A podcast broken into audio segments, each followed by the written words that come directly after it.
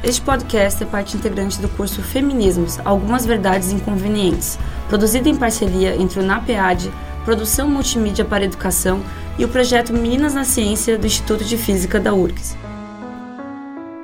Hoje eu conversarei com Márcia Barbosa, que é professora do Instituto de Física da URGS, é membro da Academia Mundial de Ciências e é diretora da Academia Brasileira de Ciências. O tema será Mulheres na Ciência, que é um dos módulos do nosso curso Feminismos, Algumas Verdades Inconvenientes. Além da Márcia, ministrou esse módulo eu, Carolina Brito. Então hoje eu serei entrevistadora e entrevistada. Márcia, eu quero que a gente comece falando sobre as estatísticas no Brasil e no mundo do que acontece no início da carreira. Vamos começar com, com o mundo. Hoje no mundo, nas áreas de ciência, as mulheres são, se eu somar todas as ciências, as mulheres já são 50%. Mas quando eu chego nas mulheres pesquisadoras, e eu estou falando de novo em todas as ciências, as mulheres são em torno de 30%. Tá, então, mas isso um já é o efeito tesoura. Tesoura, isso é o efeito tesoura, é o decréscimo. O que, que acontece agora se eu for olhar no mundo, de novo, discriminar algumas áreas da ciência. Existem áreas das ciências, como por exemplo a física, onde o percentual de mulheres já começa muito baixo, em torno de 20% se eu fizer uma média mundial. Se eu discriminar essa média mundial em diferentes países, os valores oscilam enormemente. Então, países anglo-saxões têm um percentual mais baixo de mulheres fazendo a graduação do que se eu for para países latinos, por exemplo. Mas o que é verdade em todos os países é que, mesmo na área de física, à medida que eu subo na carreira, vai ter um decréscimo, seja ele começando em 20%, seja ele começando em 12%, que é o que acontece em países anglo-saxões. Pois é, então queria só dar o dado no Brasil, que é o dado de que se olha para todos os cursos, com todos os cursos confundidos, digamos, os dados do INEP nos falam que nós somos 60% as mulheres, nas áreas sociais, as mulheres são maioria, 61%. Nas bios, 20%. Nas exatas, somos 13%. Isso no início de carreira. Mas aí tem aquele problema do efeito tesoura que a gente estava comentando. Que vai diminuindo à medida que tu avança na carreira. E isso é dramaticamente universal. Isso é dramaticamente universal. E em países como o Brasil, onde no começo da carreira os números são melhores, porque nós somos um país latino, é verdade e decai dramaticamente. Hoje em dia, no CNPq, se olhar as bolsistas totais, eu não estou falando topo, estou falando bolsistas totais, são em torno de 30%. Bolsistas totais. Se eu for para o topo da carreira, esse percentual ele cai. Não vai, vai, se eu estiver na área de medicina, ele vai para 20% no topo da carreira, e se eu for para a área de física, isso está em torno de 5%. Então, nota que tem uma, uma segregação ainda mesmo no topo. Mas tem coisas mais dramáticas. Nós nunca tivemos uma presidente do CNPq. Ah, Ou então, seja, em cargos de, de chefia, as é, mulheres é, são praticamente é, inexistentes. Nunca tivemos uma mulher presidente da Academia Brasileira de Ciências. É 0%. Tá? Em cento e poucos anos de academia, 0%. Então, tem, tem posições de topo que é 0% em qualquer área. Não importa se eu estou nas bios, nas sociais ou se eu estou nas áreas de ciências exatas. E tem aquela história, né? Quando a gente fala sobre esse assunto, as pessoas falam, tá, tudo bem, mas isso, você está falando de uma fotografia do sistema. Mas as coisas estão melhorando, é só esperar que vai melhorar. É, se tu não faz nada, nada acontece, tá? Então, assim, se eu olhar 15 anos de dados do CNPq, eu vou ver que aumentou o percentual de bolsistas de novo, isso eu estou somando todas as áreas e estou somando todos os níveis de bolsista. Esse, esse número passou de 32% para aproximadamente 36%, 37% em 15 anos. Isso é muito pouco. Ah, isso significa que eu vou ter que esperar ela ser eu, mais de 100 anos, para ter uma melhoria significativa. Por quê? Porque não existe política.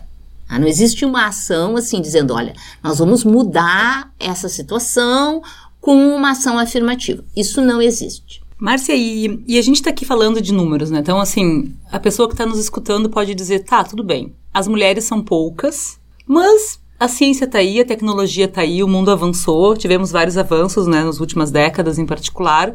E aí a gente pode se perguntar por que que a gente luta e acredita que é importante ter mais mulheres na ciência? Tem vários aspectos. O primeiro aspecto disso é diversidade. E a diversidade como não só como instrumento de democracia, mas a diversidade como instrumento de fazer uma ciência melhor. Existe um dado da McKinsey que mostra que quando empresas têm mulheres nas posições de comando, gerente, CEO, quando eu tenho mulheres nessas posições, as empresas ganham mais dinheiro. Também existem dados que mostram que em grandes colaborações, as grandes colaborações com maior percentual de mulheres têm mais citações. Ou seja, significa que o fato de eu ter um ambiente mais diverso faz eu produzir uma ciência ou um negócio com maior qualidade, mais competitivo. Eu gosto muito daquele, daquela história que tu conta sobre os medicamentos. Para ilustrar por que, que a ciência é melhor se existe diversidade, eu acho que esse dado é bem relevante. Existe um grupo de mulheres no mundo que se dedica só a juntar efeitos que são nefastos para as mulheres, porque não tinha mulheres estudando ciência. Tá? E um, tem um dado de 2010 que mais de 90% dos medicamentos recolhidos nos Estados Unidos são recolhidos nos Estados Unidos porque fazem mal para as mulheres. Por quê? Porque a maioria dos medicamentos já nos cobaias é testado em cobaias macho para não ter o efeito da, do período do de, ciclo, né, o ciclo menstrual nos, nos bichinhos, mas também quando vão testar nas pessoas, o percentual de teste de mulheres é muito baixo. E não precisa ser só remédio. Foi feito um teste com acidentes automobilísticos e se notou que o teste feito com os manequins batia com as, as machucados que as pessoas tinham, os homens tinham em acidente mas não nas mulheres. Aí foram olhar, é porque fizeram um manequim que tem tamanho de homem, distribuição de peso de homem, distribuição de massa de homem, tudo de homem. E aí, claro, bate porque tu fez o teste que tem a ver com os homens. Naquela média que, Naquela média, que corresponde que, à média dos e, homens. E que os machucados que as mulheres sofriam era muito maior do que dos testes, porque nunca tinham pensado. Então, assim, tem tudo, tem a questão de como vai estar preso o cinto, todas essas questões de segurança não estão embutidas, por quê? Porque ninguém nem pensou. Ou seja, ah. quer dizer que a gente, se não tem uma ciência diversa, a gente acaba tratando o problema de maneira particular isso, e não consegue abranger. Isso não tem a ver com o fato de que o método científico seja patriarcal. Isso tem mais a ver com o fato de que as pessoas que fazem as perguntas são homens. Claro. Tá? E tu, a pergunta, quem decide qual a pergunta, que caminho tu vai levar para dar aquela. Ou dar qual é a pergunta relevante? São, são, tem a ver com o patriarcado, tem a ver com serem homens que fazem essas perguntas. Bom, claro, aqui a gente está falando da questão de gênero, mas isso também se, se aplica para a questão da cor, raça. Não, completamente. É, os problemas são decididos por quem faz a ciência, né? Exato. Vamos falar um pouco das causas da baixa representatividade. Tá? Vamos pensar assim, por que razão existe tão poucas mulheres que são atraídas para esse mercado? Tá, então, então, a gente tem que começar com as crianças, né? Então tem esse estudo feito com crianças da, da faixa etária de 5 a 7 anos, em que contam a história de uma pessoa brilhante, inteligente, e perguntam para as crianças de 5 anos se é homem ou mulher. E aí metade diz que é homem, metade diz que é mulher. Mas aos sete, dos seis para sete anos, há uma mudança e as crianças passam a reconhecer a inteligência como um atributo masculino. Tá? E aí é nesse processo, quer dizer, que é a educação, a exposição à escola, os meios de comunicação, que as crianças vão aprendendo que inteligência é uma coisa masculina e que esforço é uma coisa feminina. Então isso é aprendido. Claro, e daí tem também o fato de que as, as próprias profissões já são estereotipadas, né? Eu gosto, por exemplo, a gente sempre pensa, ah, é matemática é para uma pessoa brilhante, para um gênio. É. Então como é que uma guriazinha que se sente burra vai escolher uma área que seria atribuída a pessoas, né, brilhantes? E aí tu vai tentar ir para coisas coletivas, onde existam uh, locais para as pessoas que não são brilhantes e estão esforçadas. Mas ah. tem uma questão também que eu acho relevante de salientar, em particular nesse momento do Brasil, que a gente sofre muito ataque contra a ciência, que é uma questão que transcende o gênero, que assim, existem poucas pessoas na área de ciências. Né? Então, assim, um dado que me impressiona muito é que no Brasil, se eu pego o, o, o, percentual de pessoas formadas em ciências exatas e tecnológicas, aqui eu falo física, química, uhum. matemática, de todas as engenharias e computação, eu chego a parcos 2% existe uma, um, uma não valorização da ciência que a gente enxerga em vários aspectos. É assim, e começa com uma não valorização do conhecimento, porque o percentual de pessoas com curso superior no Brasil é menor do que da Colômbia. Exato, ah. 16% na Colômbia é o dobro disso. Né? Então, assim, já começa aí. Mas aí dentro desse meio, Como a gente tem um excesso de universidades não públicas, as não públicas não vão investir em ter cursos que têm um laboratório. Então, tu vai ter muita formação em áreas como direito, pedagogia, Administração. administração. E aí, tu, tu- tu tem menos gente da ciência. E nesse menos gente da ciência, obviamente, tu vai terminar tendo menos mulheres, porque desde o começo tu tá dizendo, tu é esforçada, tu tem que ser aquela que complementa a renda, tu, tu dá um papel pra mulher eh, socialmente. E aí poucas vão. E ainda, aí quando essas poucas que vão, o que, que elas enfrentam quando elas entram na universidade? Elas enfrentam um ambiente hostil que diz que ela não é para elas estarem aí. Pois é, e aí vem a- essa questão de que a gente escuta com uma certa frequência. Não, as mulheres não, não estão em topo de carreira porque não têm desejo, porque elas gostam, preferem cuidar de filhos e marido. E essa questão que a gente acabou entendendo com o tempo de que é mito. É mito. Ou seja, foi feito esse estudo em que ah, se detectou que a ambição das pessoas, assim, bem no começo da carreira é muito parecida, de homens e mulheres, mas que com o passar do tempo, tanto homens como mulheres têm uma perda de ambição, mas das, das mulheres é catastrófica. E aí, pra mim, é a grande surpresa, porque eu sempre pensei que as mulheres perdiam ambição por causa dos filhos, tá? Eu sou uma mulher sem filhos e eu sempre acho filhos uma coisa horrorosa. Então, eu fico pensando, ah, vai ser as... É por isso. Mas não é, tá? Aí, meu segundo opção, quando eu li esse artigo, eu fui fazendo as minhas el- elucubrações. Pensei que era o marido, que eu também acho, aí esse eu tenho bastante experiência, que vai atrapalhar a carreira, mas na verdade também não, estudo não mostra isso. O estudo mostra que são os comentários inconvenientes dos colegas. Então tu imagina assim, uma menina entra para um curso como física, ela, ela vai continuando a carreira, vai para o doutorado e sempre vai diminuindo aquele perfil e vai ouvindo coisas que desestimulam essas jovens a continuar na carreira. E aí, como profissionais, elas são constantemente desestimuladas a seguir na carreira. Não sendo identificadas como liderança, não sendo identificadas como esperta, não é a tua vez de ser, fazer o concurso para isso, para aquilo, para subir. Então, assim, isso vai acumulando essas, ah, essas, essas mordidinhas de mosquito cotidianas que tu vai desistindo. Chega um ponto eu não quero concorrer, eu não quero entrar nisso. Que na URGS a gente fez, há uns anos atrás, a gente aderiu àquela campanha hashtag é meu professor, que foi lançada pelo pessoal da Mackenzie em São Paulo, até onde eu sei. E a gente colocou no nosso Facebook do Meninas da Ciência e deixamos disponível. Nós recebemos mais de 200 frases em 48 horas e as frases eram do tipo assim: mulher, você entra na universidade para arranjar marido. Então a menina que entra num curso, por exemplo, de física, onde tem 90% de homens e ela escuta esse tipo de piada, entre aspas, ela certamente vai entender que o ambiente não é para ela. Não é para. Isso foi quantificado num estudo feito com mil estudantes nos Estados Unidos, na disciplina de Física 1, e viram que ao final da disciplina de Física 1, as meninas que tiravam A achavam que sabiam tanto quanto os guris que tiraram B. E esse mesmo grupo foi acompanhado em Física 2.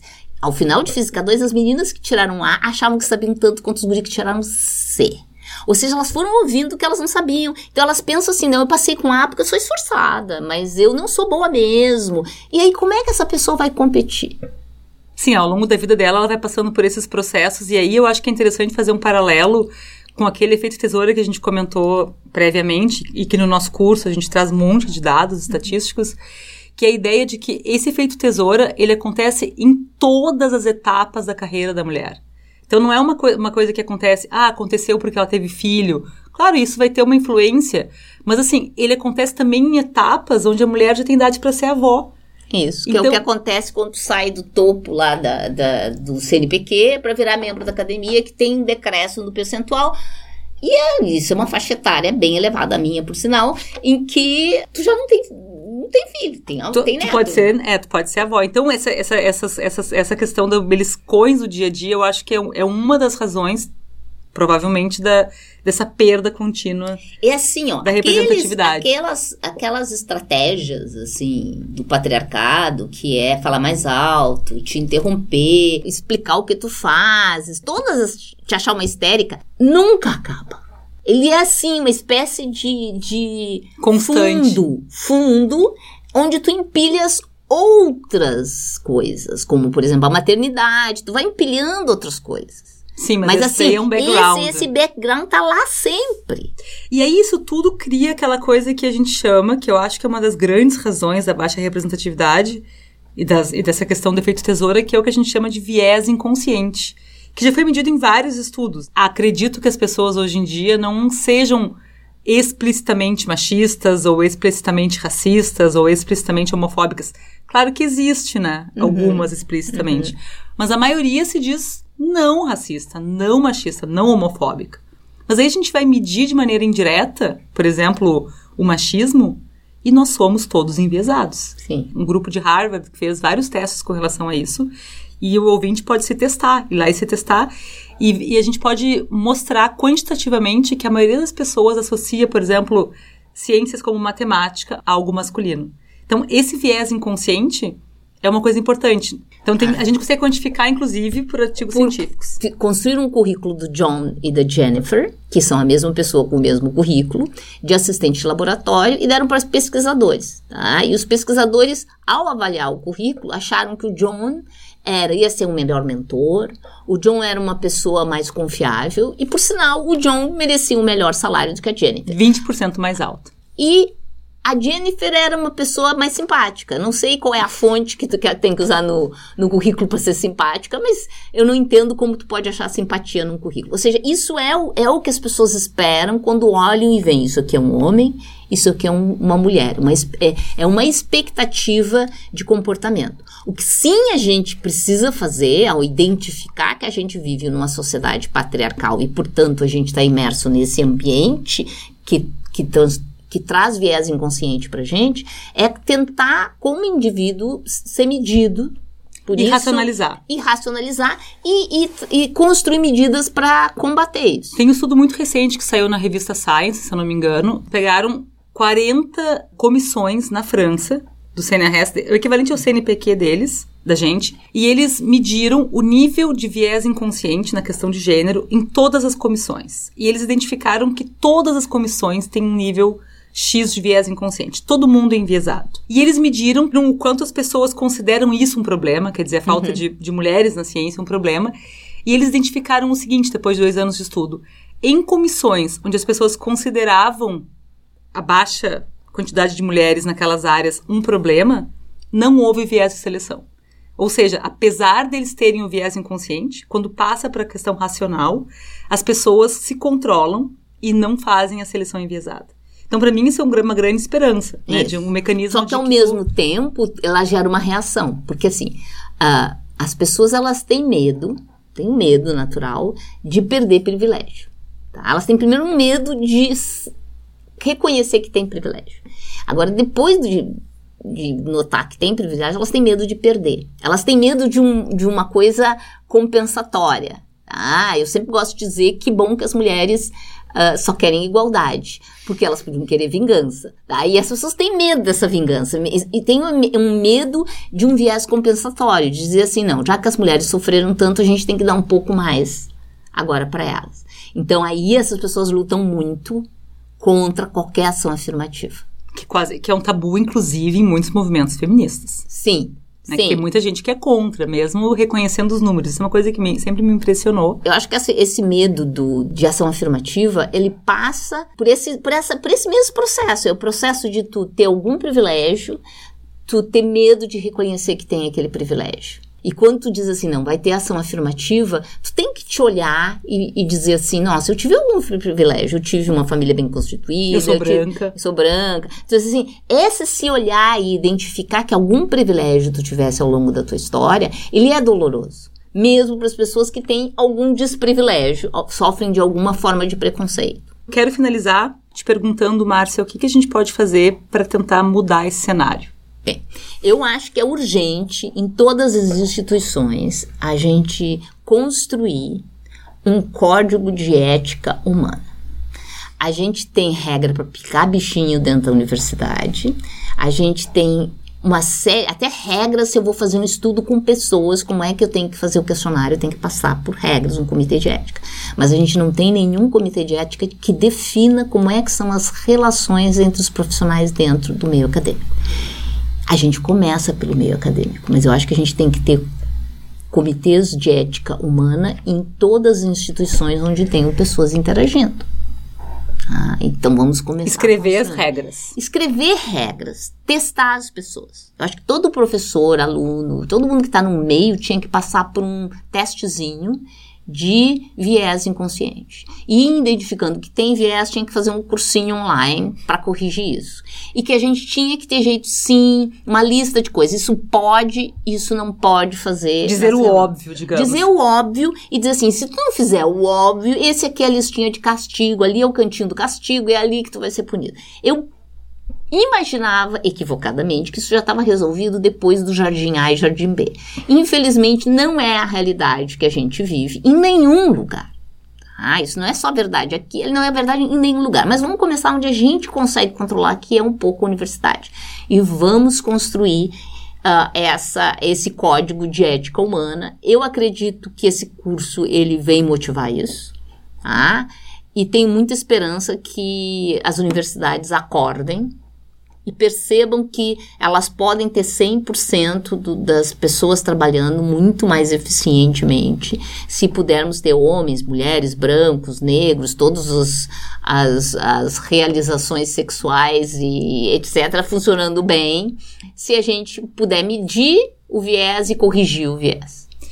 Bom, então para quem quiser saber mais, terá que assistir o módulo sobre mulheres na ciência, que é ministrado por mim, Carolina Brito e Márcia Barbosa, no curso Feminismos Algumas Verdades Inconvenientes. Acesse gratuitamente todos os vídeos do curso Feminismos Algumas Verdades Inconvenientes na plataforma Lumina da Universidade Federal do Rio Grande do Sul.